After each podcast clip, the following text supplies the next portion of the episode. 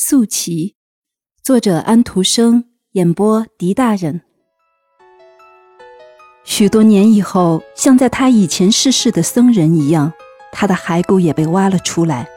他被穿上了棕色的僧衣，手上挂了一串念珠。他的遗骨在这修道院的坟里所能找到的遗骨，全部被陈列在遗骨龛里。太阳在外面照着，香烟在里面飘荡。人们在念弥撒，又许多年过去了，那些骨骸都倒下来了，混杂在一起，骷髅堆积起来，沿着教堂形成一座外墙。他的头也躺在炙热的太阳光中，这儿的死者真是不知有多少，谁也不知道他们的姓名，也没有人知道他们的姓名。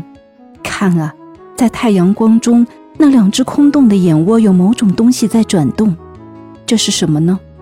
有一条杂色的蜥蜴在这个骷髅的洞里活动，在那两个空洞的大眼窝里滑溜。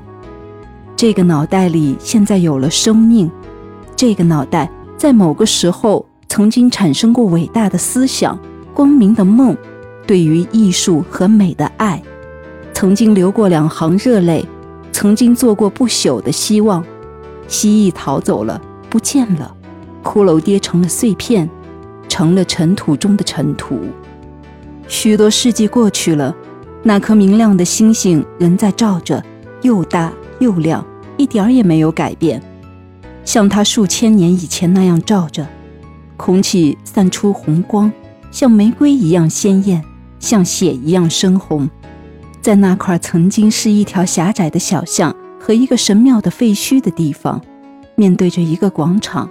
现在建立起了一个修女庵，在修女庵的花园里，人们挖了一个坟坑，因为有一个年轻的修女死了，要在这天早晨下葬。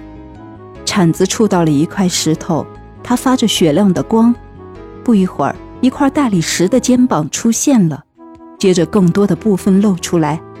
这时，人们就更当心地使用着铲子。一个女子的头露了出来。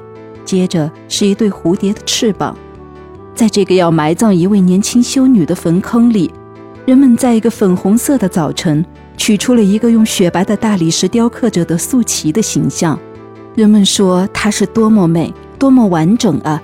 它是一件最兴盛的时代的艺术品。它的雕刻师可能是谁呢？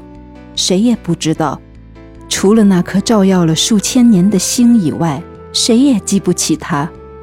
只有这颗星看到过他在人间的一切经历，他的考验，他的弱点，他的概念。他只是一个人，不过这个人已经死了，消灭了，正如灰尘是要消灭的一样。但是他最高尚的斗争和最光荣的劳作成果，表现出他生存的神圣面，这个永远不灭的，比他具有更悠久的生命的素旗。这个凡人所发出的光辉，这个他所遗下的成果，现在被人观看、欣赏、敬仰和爱慕。那颗明亮的晨星在玫瑰色的空中，对这个素旗洒下它的光辉，也对观众的愉快的面孔洒下它的光辉。这些观众正在用惊奇的眼光瞻仰着这尊大理石雕刻的灵魂形象。人世间的东西会逝去和被遗忘，只有在广阔的天空中的那颗星知道这一点。至美的东西照耀着后世，等后世一代一代的过去以后，素旗仍然还会充满着生命。